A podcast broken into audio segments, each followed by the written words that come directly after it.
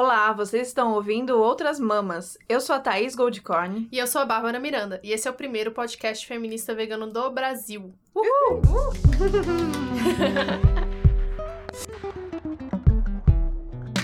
então, hoje estamos aqui com Isa Meirelles. Bem-vinda, Isa. Bem-vinda. Muitas Isas, né? Muitas Isas. Eu acho É a que nossa Isa terceira aqui. Isa. É verdade. Sério? É sério, Isa, Isadora... A Tab? A Tab.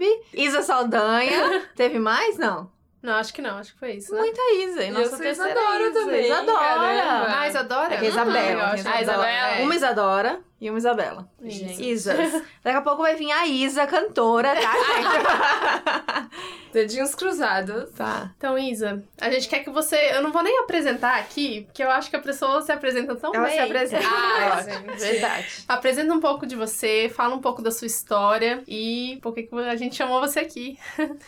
Ah, eu tô muito feliz de estar com vocês, a gente ter se conhecido pelas redes sociais. É, já começa a falar que eu, eu realmente acredito na potência das redes sociais pra unir as pessoas, é, para se conhecerem, pra você ampliar a sua, a sua perspectiva de vida. É, porque a gente tem uma mania histórica de, de apresentar as coisas a partir do nosso referencial, né? indi- individual. Então, é, eu acho que aí é o, é o ponto inicial da minha trajetória até aqui, que foi quando eu percebi que, como comunicadora, formada em relações públicas, eu me comunicava é, com um padrão de pessoa, de corpo. Então, eu nunca, nunca pensei na diversidade é, dos seres humanos é, enquanto diversidade funcional dos corpos. Então, entendendo que a comunicação é, ela precisa ser construída de uma forma que englobe pessoas que têm algum tipo de deficiência, que tem alguma. tem é, diferentes histórias de vida, diversidade funcional, religiosa. A gente acaba ficando muito restrito, às vezes, a pensar o ser humano de uma forma, né? Uhum. Então, a partir desse momento que eu encontrei, realmente percebi como comunicadora era muito restrita, né? Então, foi a partir daí que surgiu a comunicação acessível na minha vida. Que eu comecei a usar as redes sociais como forma de divulgar maneiras da gente trabalhar a informação é, de forma que ela consiga ser acessada pela essa diversidade de pessoas e comecei a realmente encontrar pessoas nas redes sociais que pudessem me trazer a sua perspectiva, né? Então hoje eu tenho muitas amigas surdas, muitas pessoas com é, deficiência visual, então é um pouco do que eu do que eu trabalho, né? E Uhum. fora isso, né, eu trago muito a questão da moda como linguagem, porque eu tenho uma deficiência, né, visual no olho esquerdo, é que não dá pra gente Um podcast. ver. A gente vai botar umas fotos bem lindas dela. É, por isso que é super democrático, né? O Aham. podcast, né? Porque a gente ouve vozes e é uma, eu acho que é uma forma incrível de humanizar mesmo é, as nossas histórias. Mas enfim, eu tenho uma, eu tenho uma deficiência no olho esquerdo, que ela é visível, que a Uhum. gente chama, né? Porque tem gente que tem deficiências invisíveis. Mas a minha sempre foi visível desde pequenininha. E aí eu sempre que eu chegava nos lugares, eu sempre fui notada, né? Porque eu era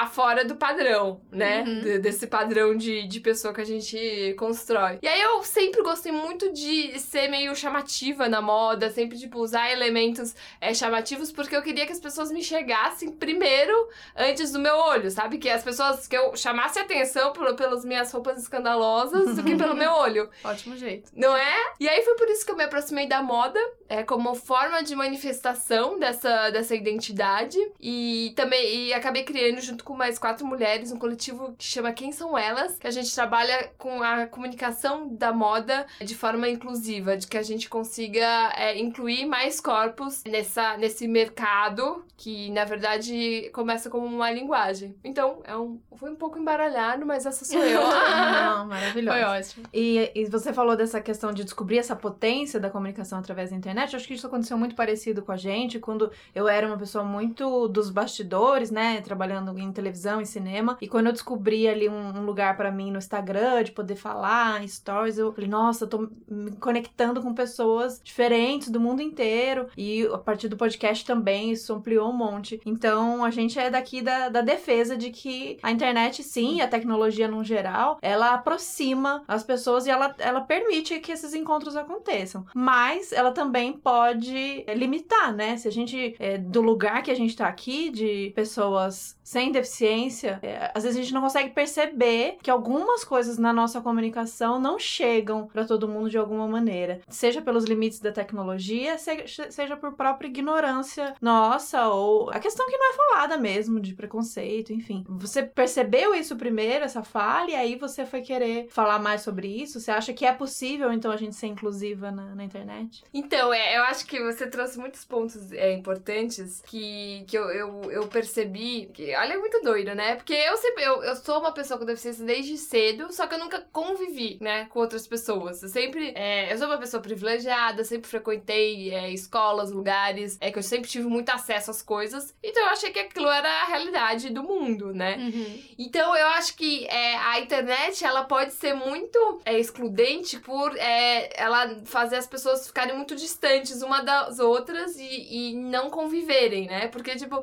muitas vezes você tá ali criando conteúdo, fazendo stories e você esquece que quem tá consumindo é uma pessoa que tá atrás de uma tela, tá, sei lá, no, na Nova Zelândia, em outro, sabe? Em outro lugar. Então a gente perde um pouco dessa do contato e a gente esquece que a gente tá produzindo algo para alguém que tá atrás de uma tela. Ou assim, atrás uhum. de, né? É de tela, né? Acho que principalmente ia falar de, de rádio, mas.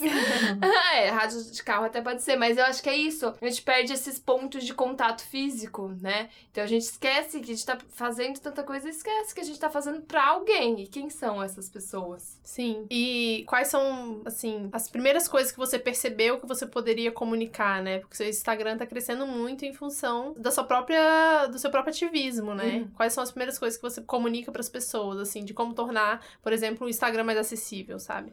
Então, eu acho que assim, que é realmente importa a gente. A, cada um pode fazer alguma coisa para tornar o mundo mais acessível.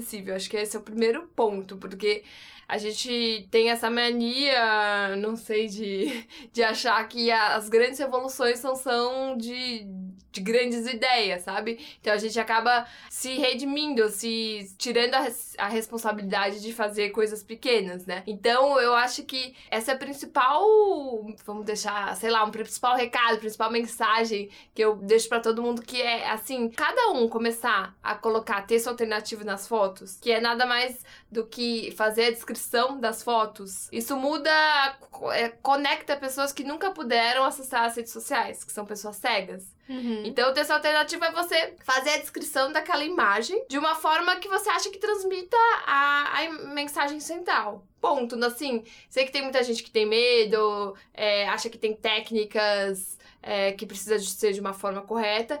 E sim, tem técnicas, né? Que a gente é o recurso, a metodologia que a gente chama de audiodescrição, mas que nada mais é do que isso, de descrever a imagem de forma que transmita aquilo que você quer comunicar. Então, tipo, você, Bárbara, tá postou uma foto de você, sei lá, sentada usando o notebook e, e sorrindo. Não sei, com uhum. o propósito de mostrar, sei lá, estou trabalhando.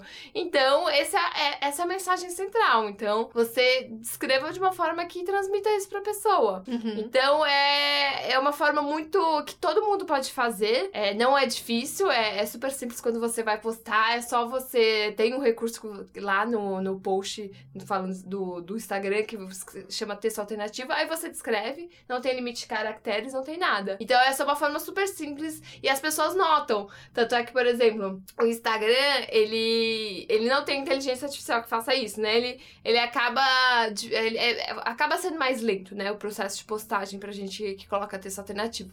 Então tem muitas vezes que eu, sei lá, eu preciso postar uma coisa e deixo pra subir o texto alternativo uma hora depois. As pessoas cobram.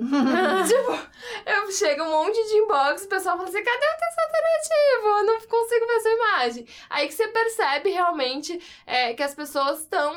que aquilo faz sentido. E aí que você realmente tem que continuar a incentivar mais pessoas a fazerem. Uhum. A primeira pessoa que eu vi fazendo isso, e foi recente, foi esse ano, eu nunca tinha parado pra pensar nisso, foi a Dimitra Vulcana, que é uma drag maravilhosa, um professor, na verdade, né, que tem um personagem drag. E aí ele coloca as descrições na própria descrição da foto mesmo, tipo, eu em pé, caminhando pelo, né, sob o sol, sorrindo. Sei lá, qualquer coisa assim do tipo, sabe? É, tem gente que coloca na própria, Na própria descrição, O é. que que muda isso? Então, é, antigamente. Ai, tem poucos meses que, o, que tem esse recurso de texto alternativo. Ah, tá. Então É por isso. Então tem, tá na fase de adaptação. Mas assim, o recomendável é você colocar no texto alternativo, na Uhum. foto. Quer dizer, assim, não, não na, na, na legenda. Você colocar na Uhum. foto mesmo. Porque aí a pessoa que usa o leitor de telas, que é o, o, o software que vai lendo as imagens, Uhum. facilita. Mas também é, pode colocar na legenda. Eu normalmente coloco é, na legenda o hashtag pra cego ver, falando que tem texto alternativo, aquela Uhum. foto, para as pessoas lembrarem, né? Porque às vezes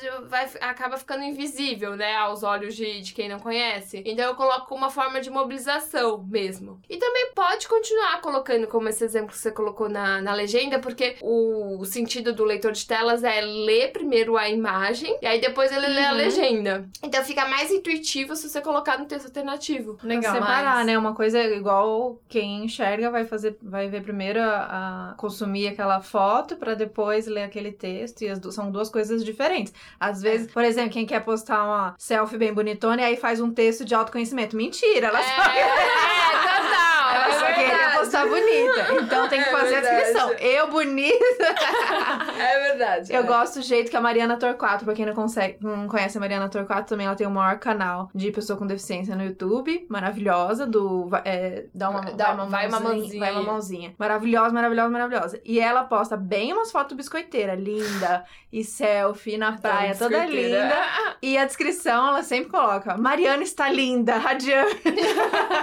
ela usa o humor também. Ela usa. Então ela tem uma usa. coisa, acho que se você for fazer isso, se for. Né, porque a gente tá falando pra gente que tem a sua conta lá pessoal no Instagram, Uhum. mas isso vale principalmente pra empresas, pra quem produz conteúdo Uhum. é, profissionalmente, né? Isso aí vira quase que obrigação. E aí você vai fazer uma descrição sem julgamento, né? Sem se é bonito, não é bonito, é uma coisa Sim. mais de, é descritiva mesmo. Mas no caso da Mariana, ela usa humor, ela faz isso já. Ela tem essa relação com os seguidores dela, dela ser mais contraída, ser uma coisa mais isso, leve. Faz então parte da ela marca usa... dela, né? Da identidade. Exato. Então, se ela usa isso na foto, de tirar uma foto mais descontraída, na descrição ela também vai fazer essa mesma linguagem. E aí acho que ela aproxima todo mundo. Mas você sabe que conversando com pessoas cegas, elas gostam. Elas não gostam, por exemplo, elas não gostam de, de linguagem objetiva. Hum, Como é pregado pela mais- descrição. Que, é claro, tem, tem vários tipos de deficiência visual. Tem gente que já nasceu cego, é, tem gente que, que depois, adquiriu depois, que tem baixa visão, tem várias características. Mas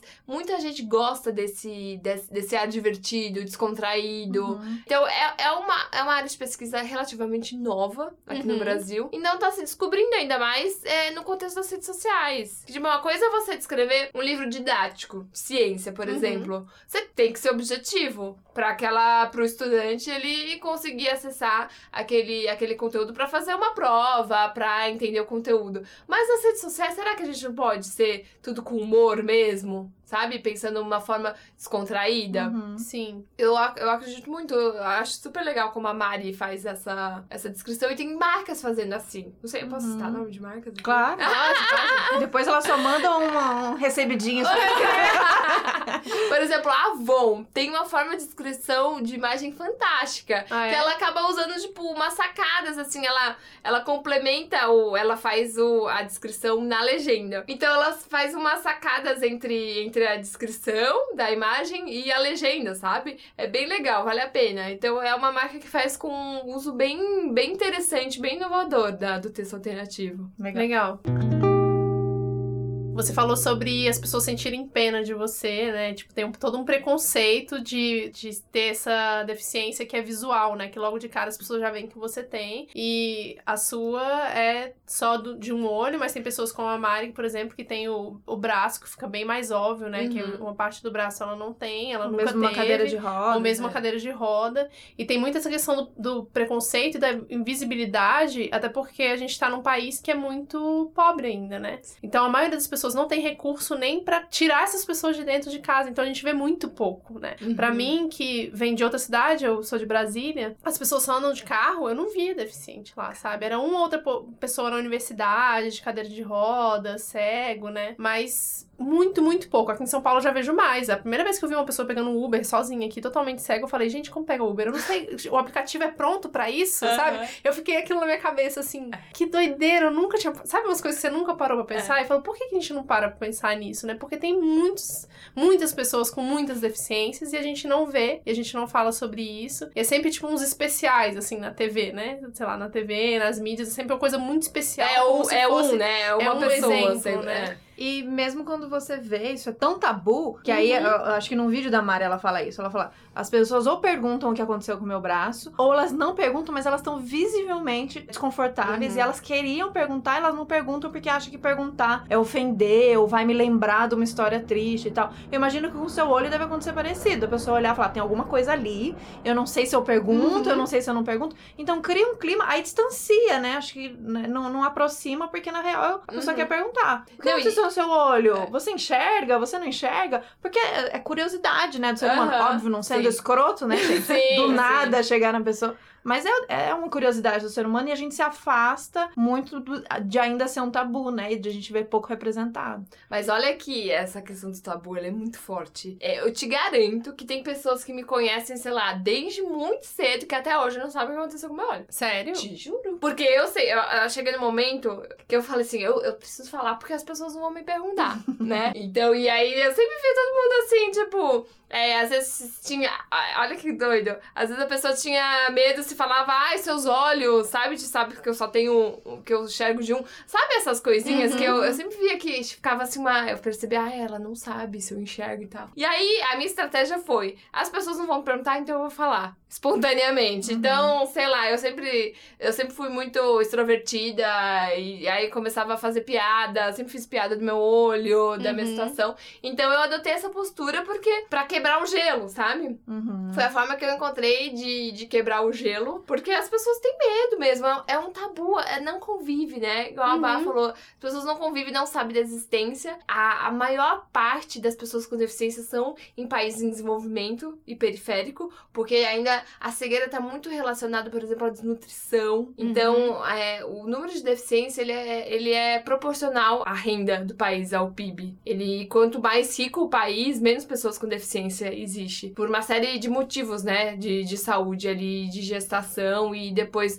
na primeira infância. Então, essas pessoas estão presas em casa ainda. E aí, tipo, você tem a questão da cidade, a mobilidade. Cidades como São, São Paulo, elas permitem esse encontro. Agora, Brasília não. Uhum. Então, a gente tá. Né, eu digo que as pessoas com deficiência estão lutando ali na. estão no primeiro estágio ali da base social. Estão lutando para sair de casa ainda, para conseguir ser inseridas. Então, por isso que eu sou, esse é o tabu. As pessoas pessoas não convivem, aí não sabem como tratar. É... E aí, que eu acho que é legal ter, tipo, a Mari, né, que é a youtuber, tem outras pessoas falando sobre isso que acabam trazendo de uma forma divertida e humorística para aproximar as pessoas é, da deficiência e pra isso ir cada vez menos sendo tabu, né? Uhum. Uhum. E já que a gente falou nessas marcas, e já que a gente falou em internet, em produzir conteúdo, uma das, das coisas que a gente quase não vê, mas talvez a gente já tenha vendo um movimento mudando isso, talvez seu trabalho também seja aí, é das marcas também, já que hoje o que as marcas mais fazem é investir em influenciadores e pagar criador para fazer propaganda para sua marca, que são as publis e o evento, e vai pro Rock in Rio e leva influenciador. Cadê as pessoas com deficiência? Primeiro, cadê a diversidade, né? Eu acho que isso tem melhorado, mas ainda é um padrão que a gente Sim. consegue repetir com as, as mulheres gordas que encabeçam muito esse movimento. Acho que tiveram que lutar bastante para estarem incluídas nessas é, campanhas e tal. Pessoas negras nem se fala, mas as pessoas com deficiência também, né? A gente vê muito pouco. Quantas pessoas com deficiência você já viu numa campanha? Isso falando em internet, mas também a gente pode ampliar isso para comerciais de TV, por aí vai. Acho que é uma luta ainda, né? Então, eu sou, eu sou um pouco é, cética, realista, porque eu acho que a, as empresas estão falando tanto de diversidade porque elas estão interessadas no, no potencial econômico. Claro. Uhum. Tipo, público Com LGBT, certeza. né? Caramba, Sim. agora todas as marcas, né, querem estar ali na parada gay they pra, sabe, pra ganhar dinheiro em cima desse público. Porque ele é muito. Ele já ele se comprova que tem menos filhos, investe pra caramba em entretenimento, né? Em si mesmo. Então é um público que as marcas estão olhando, estão querendo trazer, né? Conversar. Tem o plus size, né? Que teve um boom, que era um, um mercado que também estava totalmente excluído. Não tinha nenhum. As marcas não estavam olhando pra, pra essas pessoas. E elas têm um potencial de consumo enorme. Uhum. Não sei se vocês conhecem o, o Pop Plus aqui da, Não. da Flávia Durante, que é a maior feira É uma feira, já vi. sim, já viu? já. Que é- acontece no Clube Holmes, em São Uhum. Paulo. E caramba, ela desbravou um mercado que ele tava silenciado, né? Mas Uhum. porque as pessoas têm poder econômico. As pessoas com deficiência não têm poder econômico ainda.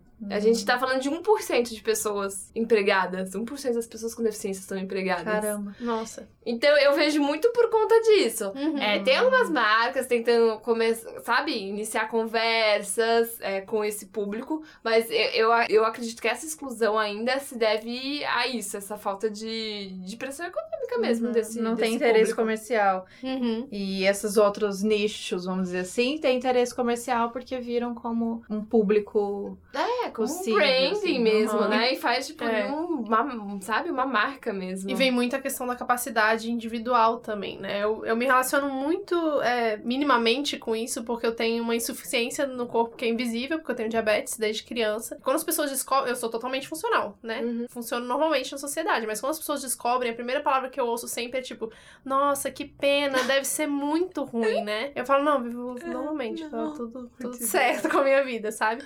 E aí eu imagino uma deficiência é maior ainda. E se a deficiência visível é mais ainda, né? É sempre uma coisa de tipo, putz, tadinha da pessoa, ela não vai conseguir fazer tudo. E às vezes a pessoa faz tudo, mas ela tem que ficar se provando o tempo inteiro, né? E é isso que eu acho que invisibiliza tanto as pessoas também. A questão financeira é a principal, com Uhum. certeza, né? A desigualdade social no Brasil é enorme, é isso que você falou de proporcionalmente ser os países mais ricos têm menos pessoas com deficiência, fica muito claro e faz muito sentido. Mas eu acho que tem muito isso da, do, do preconceito que a gente tem, do, da capacidade das pessoas, do que, que elas dão conta e do quanto que a gente tá preparado, né? O mercado de trabalho não tá preparado, as casas não estão preparadas pra isso. E é muito doido ver, ver isso. Tratar pra como pensar. criança, né? Eu já Tratar vi como alguém falando criança, é. isso. O seu olhinho, né? Bota no diminutivo, bracinho, mas você quer sentar. O que, que você vai querer comer? Falou, gente, eu sou deficiente, mas eu tô entendendo, assim. Sou adulta, sou uma mulher adulta. Aham. Acho que a Mari fala muito Ela disso fala, não, também, é né? de- A gente tratar como criança pra gente entender. É, eu acho que se a gente falar mais sobre as diversas, porque as pessoas são diversas e as, as deficiências são diversas. Se a gente conseguir é, ter mais canais, ter mais coletivos, é a gente pela gente, né? Porque esperar que isso venha de alguém, ou esperar a boa vontade das marcas ou do Nossa. governo, a gente pela gente falando dessas questões e, e discutindo isso numa boa, né? Falando isso sem, sem tabu. É isso. A pessoa ou nasceu assim, ou sofreu um acidente, aconteceu isso, e é isso, e agora minha vida é essa, mas aí eu tô produzindo, eu tô ativo. O meu problema real é o problema porque eu não tenho é, acesso a uma Uhum. super cadeira de roda. O meu problema real é o que as, as ruas não estão preparadas pra mim. Esses são os problemas reais, né? Mas o as pessoas são muito guerreiras, né? Elas correm Uhum. atrás de reinventar. Eu vejo como a é, aquela outra, é, não sei se ela é influencer, a Paola, que tem a perna amputada. Ah, a Antonini, Antonini. né? Antonini. Aham. E aí eu vejo que cada dia ela tá com uma perna mecânica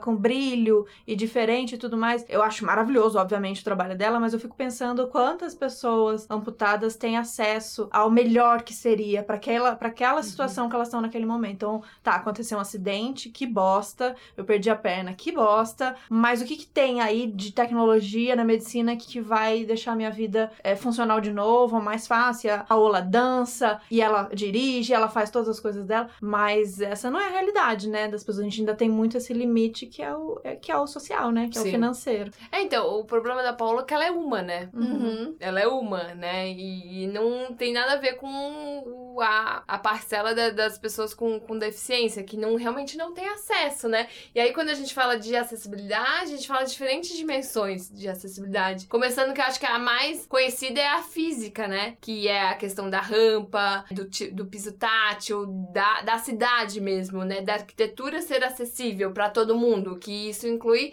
calçadas com, com espaçamento bom para todo mundo andar, que você você que usa salto vai conseguir an- andar, você que tá é, empurrando o carrinho de bebê, vai conseguir andar idoso. Caramba, eu falo, Uhum. gente, como que a gente não acordou, acordou Uhum. pra acessibilidade? Porque a nossa sociedade tá envelhecendo, né? Então, é urgente a gente falar sobre acessibilidade, e não só na dimensão arquitetônica, que é essa mais conhecida, mas a gente ir pra a acessibilidade digital, que Uhum. precisa muito, né? A gente tava falando um pouco de redes sociais, agora sites também, é terrível, porque quando um site para ser programado de forma acessível, eles precisam ser ali na linguagem, na semântica dele precisa ser acessível, né? Então, os nossos profissionais de programação, eles têm que aprender e, e tá ali no, no DNA e como princípio de construção de qualquer site. Isso não é uma realidade. É. Então, é uma acessibilidade digital. Caramba, a gente tá no mundo digital e, assim, não tem pesquisa é, recente sobre isso. A última que eu vi, acho que é 2016, que é do Movimento Web para Todos, que se estima,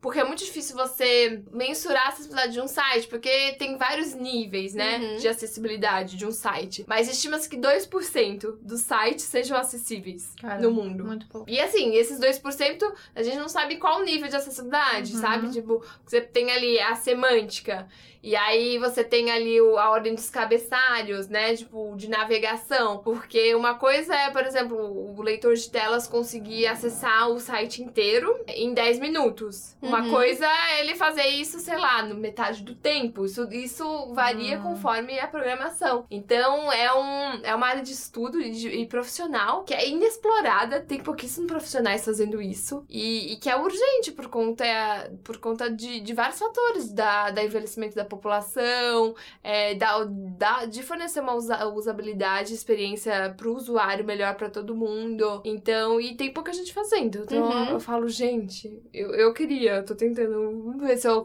aprendo a programar, porque é, os programa- as programadoras aí. gente. é, precisamos. Porque, e assim, pra mim é bem complicado, que eu falo muito de acessibilidade da comunicação digital. Mas eu tenho um blog que ele não é 100% acessível. Eu uso uma plataforma e aí eu uso os recursos de acessibilidade dessa plataforma, mas eu não tenho capacidade é, financeira pra ter um, um site totalmente acessível. Uhum. Então, é bem complicado, porque aí você É. levanta uma bandeira, mas você não consegue é, ser 100% acessível. É, então, se a gente tá falando dos limites, é, do quanto a gente consegue, tem ações, como você deu a dica da, da legenda alternativa, que a gente consegue fazer, mas tem os limites da tecnologia e financeiro. A gente tá falando aqui, ai, podcast, a gente ama, é ótimo, é inclusivo, mas também não é, né? O podcast é pouquinho ouve. E a gente tem esse limite, a gente pensou já sobre isso, a gente Uhum. conversa sobre isso. A solução que teria seria trans- é, transcrever, né? O, o episódio inteiro, acho que o E Mamilos mesmo faz assim, isso. Tem, tem gente que é surdo mundo que não fala português, então não vai Uhum. ler. O Olhares faz isso. O ideal O, seria. o ideal Libras. seria Libras, O sabe? ideal seria Então Libras. é tipo, é, o- aí é isso, tem que ter dinheiro pra contratar alguém que fale Isso, Libras, que isso. vai interpretar tudo. A gente aqui em São Paulo, por exemplo, tem uma feira chamada Feira das Vegs, que tem uma mina que é vegana, que ela vai e ela vai voluntariamente fazer a. traduzir É, em aham. pra- de todas as palestras As que acontecem na palestras, Feira das uhum. Então ela participou da nossa. Isso, isso é muito legal. No Rio, na Veg Borá, também, Também, fizeram uhum. tradução da nossa. Isso é muito massa. Mas é, é isso, tem a limitação da financeira, Sim. principalmente, porque se a gente tivesse dinheiro, com, com certeza a gente faria. sim. Mas a- a o limite da tecnologia também, né? Não, total. E, e, assim, eu vejo de da gente construir uma, uma mídia mais acessível, a gente é, explorando o potencial de cada uma. Porque o podcast, ele é uma mídia de áudio, né? Uhum. Né? Porque ela, ele, ele pode excluir, né? Se você não tem o recurso, por exemplo, do intérprete de Libras, a pessoa que é surda. Mas ela inclui muito a pessoa que é cega, que tem, assim, a maioria da, da mídia visual, ela não tem acesso. Uhum. Então, ela, eu, eu sou muito defensora disso, da gente usar o potencial daquela mídia para um público que normalmente está excluído de, de uma outra que é que se usa 80%, né? Que é, as pessoas é, captam os 80% dos estímulos que a gente capta é pela visão. Então, tudo bem, vocês estão excluindo surdos, mas vocês estão, vocês estão incluindo pessoas cegas. E, eu, e, eu, e a gente tende a evoluir em tecnologia pra gente, por exemplo, ter um. é, o Google tem um aplicativo, por exemplo, que ele faz a transcrição automática Uhum. em, em, em português do áudio. Sim. Então, não, tipo, isso, claro, eu acho que pra, é, pra podcast não dá pra fazer, porque tem que. Ele faz. Ele faz? Acho que faz, mas a gente nunca parou pra fazer, porque depois você tem que dar uma corrigidinha, porque ele não vai entender tudo, sabe? Tu- é, então. Aí tem a questão da qualidade do áudio, enfim. Então, mas tipo, você vê, tipo, dá pra integrar, sabe? Uhum. A- as mídias. Você só tem que. A gente tem que. Nós que somos criadores, a gente tem que é, ter. tá treinando o tempo todo pra lembrar que existem o- diferentes formas de acessar a informação e que cada, cada canal, cada plataforma tem é, a sua potencialidade e que a gente. A melhor forma é a gente integrar. Cada vez mais e fazer a nossa parte, né? E cobrar das empresas, porque a gente não tem dinheiro, mas as grandes empresas têm Uhum. e elas não estão investindo porque não é prioridade pra elas, que elas Uhum. ainda não enxergaram isso como business. Eu acho que é com quase tudo que a gente fala aqui, né? Tirar essa culpa do indivíduo. Então, se você tá aí, você tem o seu canalzinho no YouTube, você tem seu podcast, não é pra trazer pra esse lugar De da culpa. culpa. de que você não faz, que você tá, você tá sendo excludente Uhum. e tal. É óbvio, é sempre fazer o exercício de lembrar que essas pessoas existem e lembrar o que tá ao seu alcance pra fazer pra melhorar, mas principalmente esse ponto que você tocou. Cobrar de quem tem grana, É de quem isso. tá no poder, que são as empresas, que são os, o que é o governo. Então, é o que a gente puder cobrar e cutucar Isso. é, e ajudar isso, né? A gente sempre fala isso da solidariedade nas causas, né? Então, se a nossa, a maioria do nosso público aqui, se a maioria, a sua causa é a causa animal, é o veganismo, ou in- independente, né? A nossa causa, a gente fala que a nossa causa é a anti-opressão, anti-violência, a nossa causa é geral. Mas, pra gente ser solidário. Então, quando tem uma, um ato puxado pelas pessoas indígenas, a gente não vai lá em solidariedade, mesmo a gente não sendo indígena. Mesma coisa, viu uma campanha, é, viu uma, uma criadora de conteúdo com deficiência falando, gente, tal pessoa foi super escrota, usou uma, é, uma linguagem mega preconceituosa, capacitista, vamos lá informar essa pessoa que isso não é legal. É nesse sentido, né? Isso. Do apoio e da solidariedade também, né? Nossa, muito legal sua fala. Eu acho. não, é, traduziu muito o que, eu, o que eu penso que eu defendo. E é isso, a Legal. gente não deixar de fazer porque a gente acha que não tá fazendo o suficiente. Eu acho que é, o- é a maior dor, né? De, Sim. indi- do indivíduo. Fazer e, e ter solidariedade em relação a outras bandeiras que, que você que não são a sua principal, sabe? Sim. Isa, Então fala um pouquinho pra gente um pouco mais do coletivo que você faz Ai, parte. coletivo, quem são elas? A gente se formou no começo de 2019 porque a gente se encontrou pelas redes sociais e a, a- a ideia, assim, partiu um pouco de mim porque eu queria, eu vi um evento internacional que chamava The Real Catwalk, que é, eles fizeram um, um flash mob, tipo, na Times Square, em outras grandes cidades aí, e chamaram corpos diversos, tipo, gordos, com deficiência, sem, com cicatrizes, pessoas, né? Tipo, sem padrão. É pra desfilar de lingerie e, e com, ba- com bandeiras mesmo de, do, da inclusão do, da, do corpo e ao fim dos padrões. Eu falei, gente, vamos trazer aqui pra São Paulo, já imaginei na Paulista e tal. E, e aí, enfim, aí nesse projeto não deu certo. Só que aí ele deu certo porque a gente, eu, contatei, assim, mais uma amiga minha, que é, é super ativa nessa questão da, da comunicação acessível, ela é empreendedora. E ela falou assim: não, vamos unir mais gente. Aí a gente se conectou com mais três mulheres que a gente conhecia, assim, pela rede, pelos eventos que a gente frequentava de empreendedorismo e, e de acessibilidade. E aí, a partir daí, a gente falou assim: não, a gente precisa tentar movimentar e mobilizar mais esse, esse, esse movimento. Porque, assim, ele tava muito, ele tá muito fraco em relação a outros, né? Pensando na moda. A gente tem um plus size, um plus size que bombou muito, né? O movimento negro também, que tá conseguindo construir um caminho muito legal em relação às marcas enxergarem, tipo, outros tons de pele, é, a questão da linguagem, tentar sair um pouco da, dessa, dessa linguagem discriminatória e preconceituosa é muito forte. Só que é aquela coisa que a gente falou um pouquinho antes, a exclusão da pessoa com deficiência ela é muito grande ainda, ela tá lutando pra sair de casa. Então a gente, a gente queria muito é, tentar conectar pessoas, marcas, iniciativas que tem muitas é, ao redor do Brasil, que estão fazendo desde peças que conseguem melhorar muito uma calça para uma pessoa cadeirante, que Uhum. fica sentado o dia inteiro, então ela tem uma relação totalmente diferente com a, a calça. E até, sei lá, é, recursos, a- aplicativos que ajudam a pessoa cega a conseguir escolher a roupa sozinha. É, enfim, tem muitas iniciativas, né, que, que tentam é, solucionar dores de diferentes públicos que estão excluídos. Então, assim que surgiu Quem São Elas. A gente se juntou porque a gente sentiu que estava muito separado ainda as uhum. iniciativas, que a gente precisa juntar as cabeças mesmo para pensar em formas que a gente conseguia conseguisse fazer com que essas marcas, esses empreendedores conseguissem viver disso, conseguissem realmente formar uma marca, porque muitas vezes era só estudante que fazia um projeto ali de TCC, uhum. apresentava, só que não conseguia ir para frente, porque o mercado é muito novo, então não, não conseguia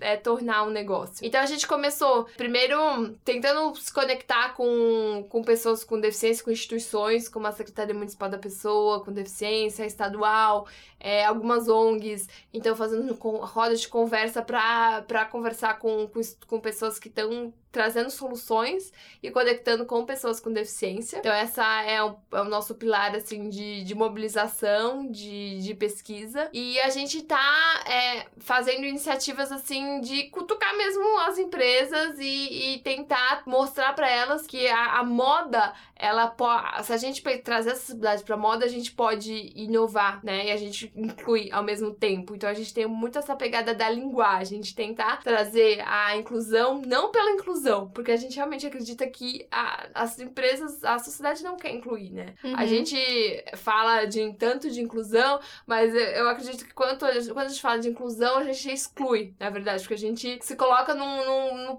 numa posição de que a gente quer incluir pessoas ali no nosso, no, no nosso segmento, entendeu? Então a gente tá usando muito forte essa questão da linguagem, tentando aproximar a sociedade por meio de uma linguagem mais soft, vamos dizer, tentando trazer trazer formas de, de, de trazer acessibilidade e inovar ao mesmo tempo. Então, recentemente, a gente lançou uma exposição fotográfica com audiodescrição. Uhum. E a gente, o que, que era o propósito? A gente trazer mais sentidos pra moda. Então, a gente usou o tato, o, o, a audição e, e o visual numa fotografia de moda. Que era uma provocação que a gente tinha pra moda, que é muito imagem, né? Uhum. Então, é, a gente não falou momento nenhum de acessibilidade de inclusão, porque a gente queria trazer esse tema sem ter que falar sobre ele, né? Uhum. Então a gente trouxe essa, essa exposição pro Senac. E aí foi incrível a, a, a recepção do público, porque é, a gente você conseguiu complementar muito a imagem por meio do,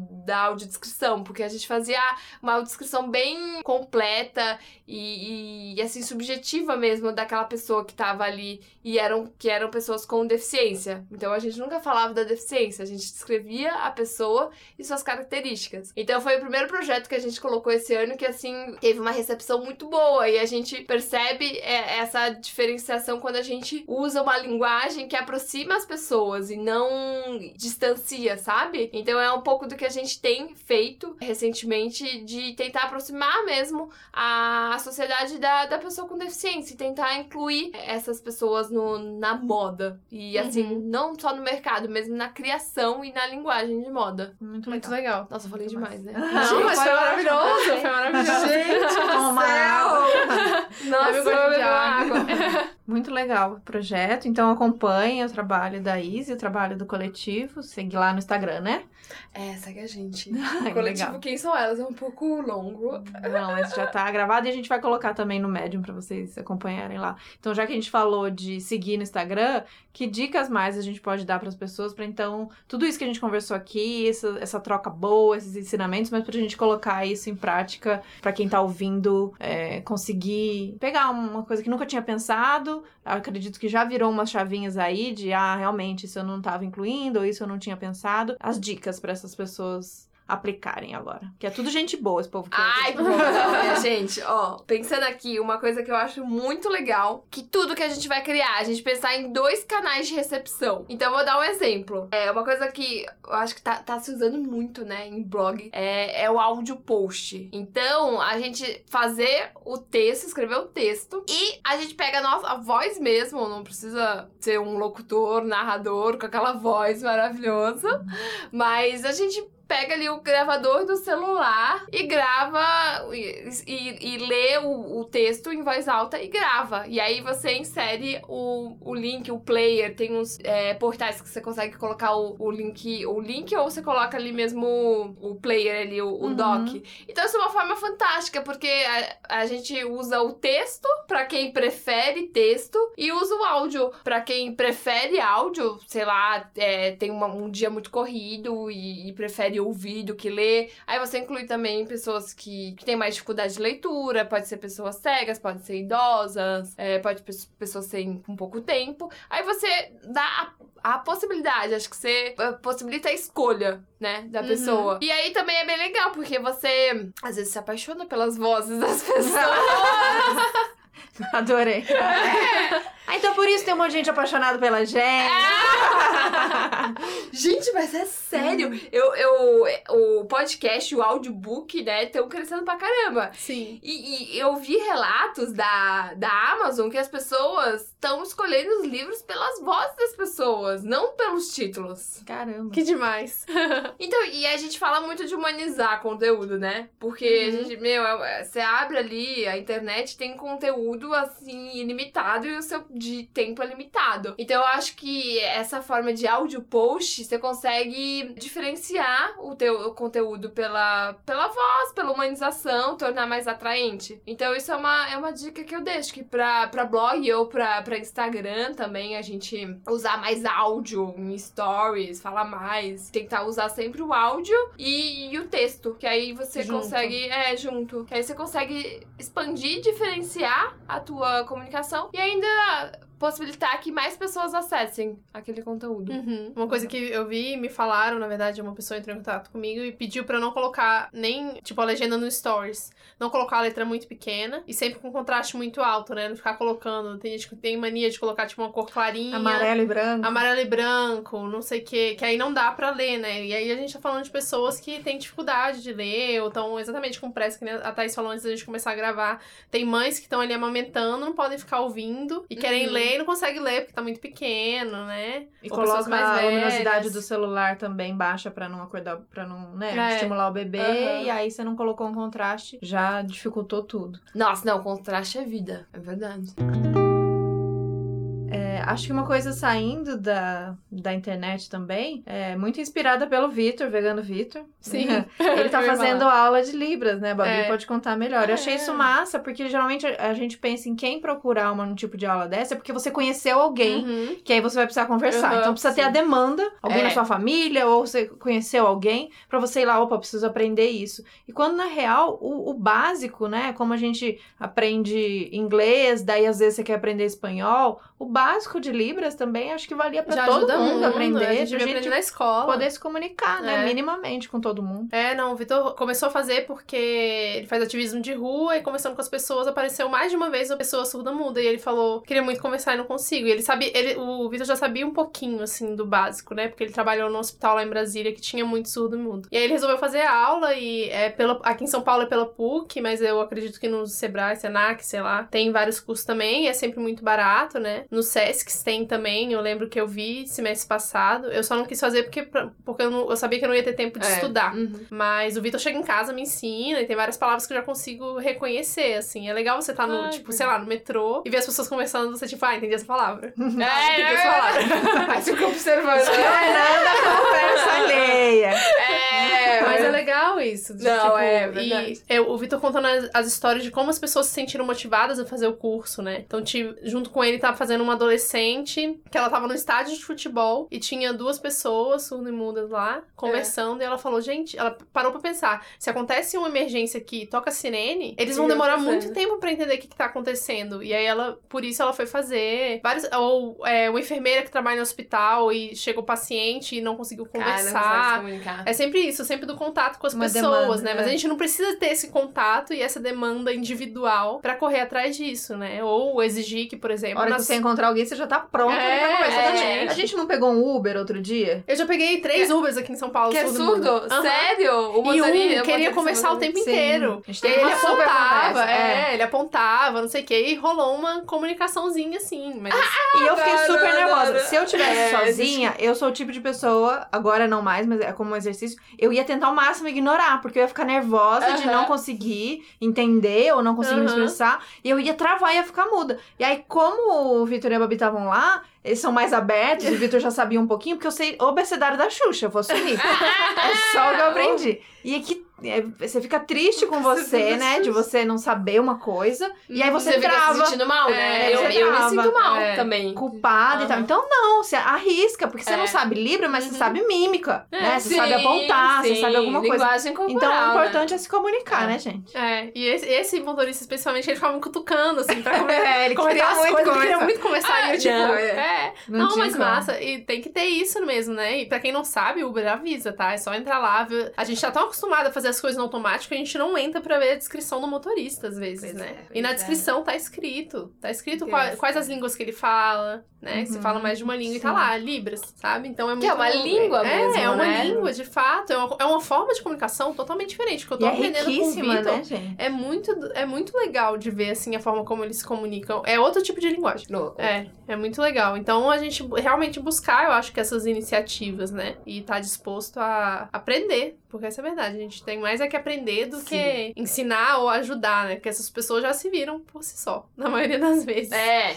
Não, e, vencer essa barreira do medo, né? É. Porque é inevitável. Tipo, você vai num lugar. Eu, esses, ai, ano passado eu fui num show de um rapper surdo. Esqueci o nome dele. Fantástico. E eu fui com a minha amiga e a comunidade surda dela. Gente, eu, fiquei, eu, eu era uma das únicas ali ouvintes. E eu, assim, eu também sei o básico do básico de Libras. E aí você se sente mal. Eu falei, caramba, quem sou eu pra não ter aprendido ao longo da minha vida a me comunicar em Libras? Porque agora, Uhum. agora eu, quando você se sente totalmente excluído, que aí, a, tipo, vem a dor, né? Porque afeta o teu umbigo. Mas não precisa ser assim, né? Uhum. Tipo, a gente tem que estimular, cada se estimular o tempo todo a conviver com essa, com essa diversidade e não ter medo, né? De, de abordar as pessoas, de tentar se aproximar. Porque as pessoas norma- normalmente querem essa aproximação. É, e acho que essa coisa da curiosidade, da, da curiosidade estimular a gente a querer se comunicar com todas as pessoas e não travar. Porque eu faço isso, fiz isso porque não sabia Libras, mas faz, faço ainda, tento fazer mesmo, quando eu não sei a língua. Então, se aparecia alguém que falasse inglês, eu travava, não É. queria conversar porque não sei falar. Do contrário, a comunicação foi feita pra gente se comunicar de um jeito ou de outro. E essa coisa da curiosidade, ela pode ser usada como um estímulo pra gente se comunicar. É. A Mari, que a gente citou aqui várias vezes, Mari Torquato, ela faz uns vídeos, por exemplo, como eu pinto a unha, como eu dirijo, como eu limpo a casa. Uhum. Porque a gente tem essas curiosidades. Tem, tipo, tá. poxa, a menina não tem um braço, não tem a metade do braço, né? A, a- tem a mãozinha que ela Aham. fala. E a- você pode pensar, nossa, como é que será? Será que ela consegue pintar a unha? Será que ela consegue pentear o cabelo? Como será que ela penteia o cabelo? É uma curiosidade, que é quase uma curiosidade infantil. Uma Aham. criança perguntaria pra ela numa boa. É Mas como verdade, você limpa a é casa? verdade. Aí a gente, por cheia de questões De já, dedos, de dedos, né? não sei o quê, a gente não pergunta. Mas a gente não pergunta, mas a gente se afasta. Ali já Uhum. rolou um bloqueio na comunicação. Então aproveita essa curiosidade De infantil. infantil, é. Resgatar essa Óbvio, né, gente? Bom senso, não fica lá. Mas como você faz isso? Mas como você, como você faz isso? Como você transa, né? Não, fala aí. Limites. Mas é uma curiosidade boa, porque ela gera ali uma abertura pra comunicação. Uhum. E se você não sabe a, a linguagem, seja Libra, seja uma língua, me- é um inglês, um espanhol, a gente seja criativo. O ser humano é um bicho criativo, Uhum. sabe? É mímica e tem, e tem linguagem que é universal. Que é o Sorriso, carinho, que é o gente. sorriso, que é dança, que é música, que é se mexer, que é... Tem várias coisas que, Aham. que dá pra fazer, que a gente Sim. sabe fazer, mas a, a- tudo que já foi ensinado pra gente do diferente, do que a gente não conhece, a gente se trava. E já vimos. Aí se a pessoa pensar que eu Uhum. sou preconceituoso e não sei o quê. Você não sente, você estando aberto ali a incluir aquela pessoa, acho que óbvio que a gente pode cometer erros como na linguagem, por exemplo, né? Isso. Expressões que a gente usa, expressões racistas que a gente usa, até hoje a gente usa expressões capacitistas pra caramba e é sempre bom estar alerta disso pra gente não ficar reproduzindo. Mas se acontecer porque você nem se tocou que Uhum. aquilo era uma expressão capacitista, se alguém te corrigir, não se fecha. É, ó- eu acho ótimo que alguém me dá um Sim. toque e fala assim, aí, você usou uma expressão, você sabia que essa expressão é racista? ao invés de você ficar, meu Deus, o mundo vai, Vai, me achar aham. que eu não sei o que e travar, fala assim, boa, me desculpa, eu não sabia. sabia e da vai. próxima você não fala mais aquilo. Acho que tem muito isso na, na linguagem também, Sim. né? Tipo, é, na, na intenção das pessoas, né? Porque a gente tá numa sociedade que as pessoas criticam muito, né? Tipo, Apontam muito o dedo na cara dos outros, né? Não basta um errinho minúsculo ou alguma forma, assim, preconceituosa de, de linguagem, de se referir. E aí a gente acaba julgando demais. Então, eu acho que, é, né, fica nesse ciclo, as pessoas ficam com medo, e aí não tem pessoas que aproximam, que, tipo, tentam fazer esse meio de campo e aproximar. E aí acaba, fica com muito medo e, e gera um distanciamento. A gente leva muito como ofensa pessoal também, é. né? E a gente entende que é uma coisa sistêmica, que já tá. O preconceito é muito maior do que a gente como indivíduo, então a gente acaba reproduzindo isso de forma automática, não tem muito o que. é, né? Tem o que a gente fazer, é escutar, Aprender. ass- aprender assumir que errou e E- vai pra frente, bola pra frente. Legal. Muito bom. A gente quer dar mais alguma dica? De repente, alguma dica de um canal, de alguma mulher muito maravilhosa que você conhece, tirando as todas que a gente já falou? Ou alguma iniciativa, uma ONG, alguma coisa em São Paulo? Um passeio que você gosta de fazer? Que Nossa, tem alguma gente, coisa? Deixa eu pensar uma coisa. Eu tô tão ruim de memória. Cana... Ah, tem, assim, eu conheço, tem... Posso falar algumas pessoas que eu acho incríveis, que trazem a... usam a linguagem, a Libra de uma forma super artística e divertida, é, que é o o Léo Castilho, tem o Is Flocos também, é, tem várias... É que agora acabou. Mas, ó, eu querendo dar dica de exposição que já foi.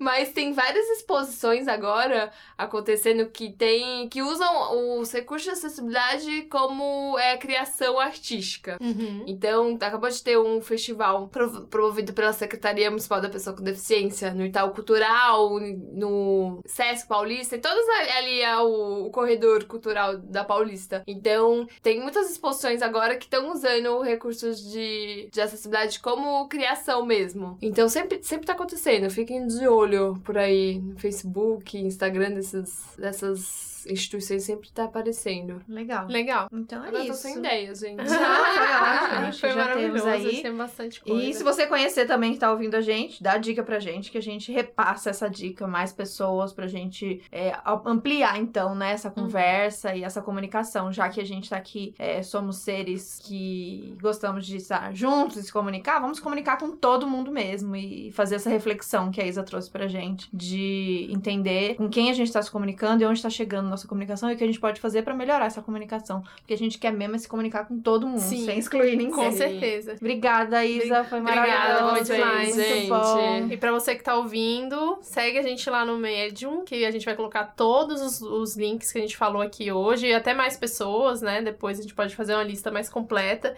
e vamos adicionar lá no post do blog. Isso. E se alguém E- quiser se voluntariar pra transcrever os episódios, pode ser uma boa. Vai, que Aí, ó, é, tem que topa. angariar os voluntários. É isso. E se você apoia esse podcast, quer ver a gente crescer, entra no apoia.se barra Outras Mamas Podcast. Segue a Isa. Ihu. Qual o Instagram? Certinho. Isa com S. Ponto Meirelles com dois L's. E Pronto. o coletivo Quem São Elas, pra saber mais sobre esse trabalho maravilhoso. Coletivo, quem são elas? Nem sei como que tá, nem sei como que é a nossa é? roupa, minha é não? gente. Acho que é, É isso. É isso aí, é isso aí. quem são elas? Nem pra conhecer elas. Ou procura, procura a hashtag que acha. É, verdade. Isso aí. Obrigada, Isa. Obrigada, Valeu. obrigada, gente. Tchau, Tchau, tchau. Até a próxima.